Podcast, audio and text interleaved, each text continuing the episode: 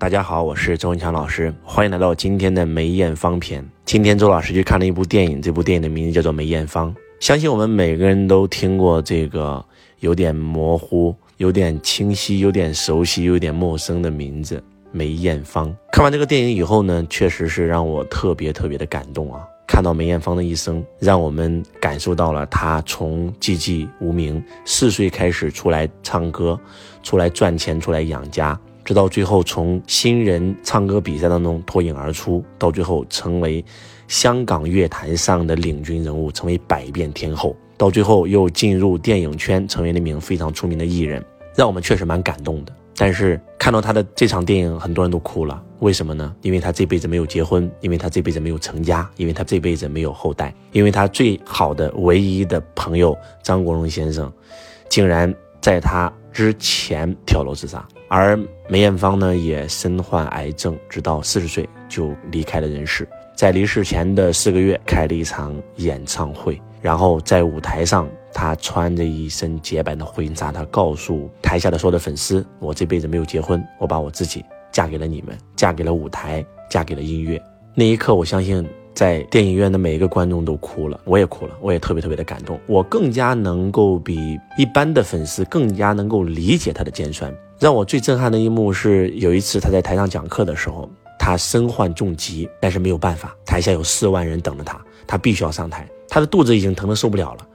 但是不管他在台下有多累多辛苦，被工作人员搀扶着，但是一上台一看到观众的那一瞬间，他立刻精神满满。为什么我会对这一幕特别特别有感触呢？因为周老师也是活在台上的人。记得这十年的演讲生涯，有很多时候周老师是刚打完吊水，有很多时候周老师是身患重病，在台上讲课，永远把最光鲜亮丽的一面留给听众，而把最悲伤、最痛苦的一面留给自己。那一刻，我仿佛看到了曾经的我。记得有一次在青岛演讲。那天周老师肚子特别特别难受，肚疼，特别特别不舒服，而且我的经锁静脉曲张犯了，那简直站起来是疼的要命的。没有生过这个病的人是不知道那种疼痛，是那种钻心的疼痛，再加上肚子不舒服，我在台上一站就站了整整四个小时。其实从上台那一刻我就想上洗手间，肚子像心绞痛一样，但是我硬撑撑的撑了整整四个半小时。是什么样的力量能够让我坚持呢？我觉得是对舞台的热爱，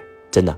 上过舞台的人，可能更加能够理解那一刻梅艳芳有多疼、有多痛苦。但是我今天不并不是想给大家分享这部电影的悲情，而是想跟大家换一个视角来看一看。我们来看梅艳芳的人生，发现她很有钱，她很出名，但是她的人生并不是过得很开心。她每天整宿整宿睡不着，她每一段恋情都失败告终，她唯一的知心朋友张国荣也离她而去，到最后让自己身患癌症，英年早逝。是个悲剧，在普通人眼睛里面，他的人生就是悲剧。我们站在一个更高维度来看，如果他懂修行呢？我相信，如果他的朋友张国荣先生懂修行，他可能不会选择自杀；如果梅艳芳懂修行，他可能人生会活得更加的开心绽放。所以，这就是修行的重要性。呃，周老师刚刚开完七天七夜的课程，在课程现场，我记得最后一天是我们的财商导师班密训，我让每一个人上台分享自己当下碰到的问题。我们现在明显的学员的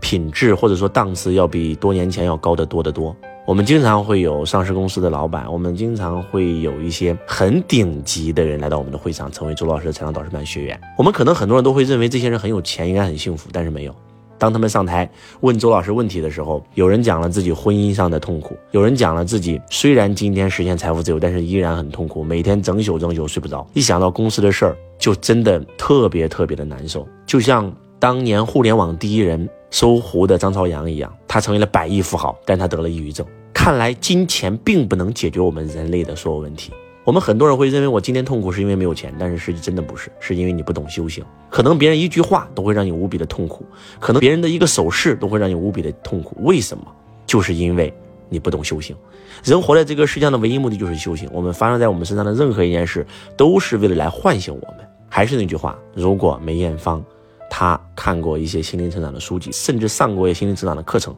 她的人生可能会更加圆满。张国荣就更不用说了。如果说他修行的话，我相信他绝对不会选择自杀。自杀是一种伤害自己、伤害朋友、伤害家人最最最最最最最残忍的手段。所以再次让周老师感受到了我这份工作做的有多么的有意义。真的，可能在外人看来，周老师就是一个讲财商的老师，其实真的不是。财商是周老师的道，周老师以财入道，不是为了讲财道，是为了讲财，不是为了讲财，是为了讲财后面那个字叫道。天下大事，浩浩荡荡，顺道者昌，逆道者亡。在这个世界上，所有的成功，只是因为你做了一件事与道合了，叫合道天成；而在这个世界上，你做的一件事儿之所以失败了，是因为你背离道了，叫背道而亡。所以，其实周老师一直在修行，我特别热爱我这份工作。我就是一个普通的修行人，我希望能够让我的课程、让我的书籍能够帮到全天下的每一个人。我很爱梅艳芳，我也很爱张国荣，我很爱我们每一个人。我在他们身上看到了什么是香港精神，他们真的为什么那个年代香港能够崛起？就是因为有一帮这样的人，他愿意为香港挺身而出。在这部电影，当我看到零三年非典跟今天的疫情是多么的相似，当整个香港商业全部停摆，当所有的医护人员都已经没有信心的时候，梅艳芳力排众议，再次开了一场四万人的公益演唱会，把所有的钱全部拿出来做慈善，激励了香港。这场演唱会就像一个强心针一样，给香港注入了一一针。九七年香港回归的时候，很多人会选择去移民，而梅艳芳说：“我是香港人，我永远爱香港，所以我必须要回到香港，我绝对不移民。”所以，在她走以后，被称为“香港女儿”。甚至有一颗星星用梅艳芳的名字来命名，所以我觉得看这部电影啊，让周老师真的有很深的一个感触吧，就是那个年代真的有很多人愿意为香港电影而献出自己一辈子的生命事业，所以才造就了那个年代香港娱乐业的崛起。而今天这种香港精神仿佛已经离我们远去，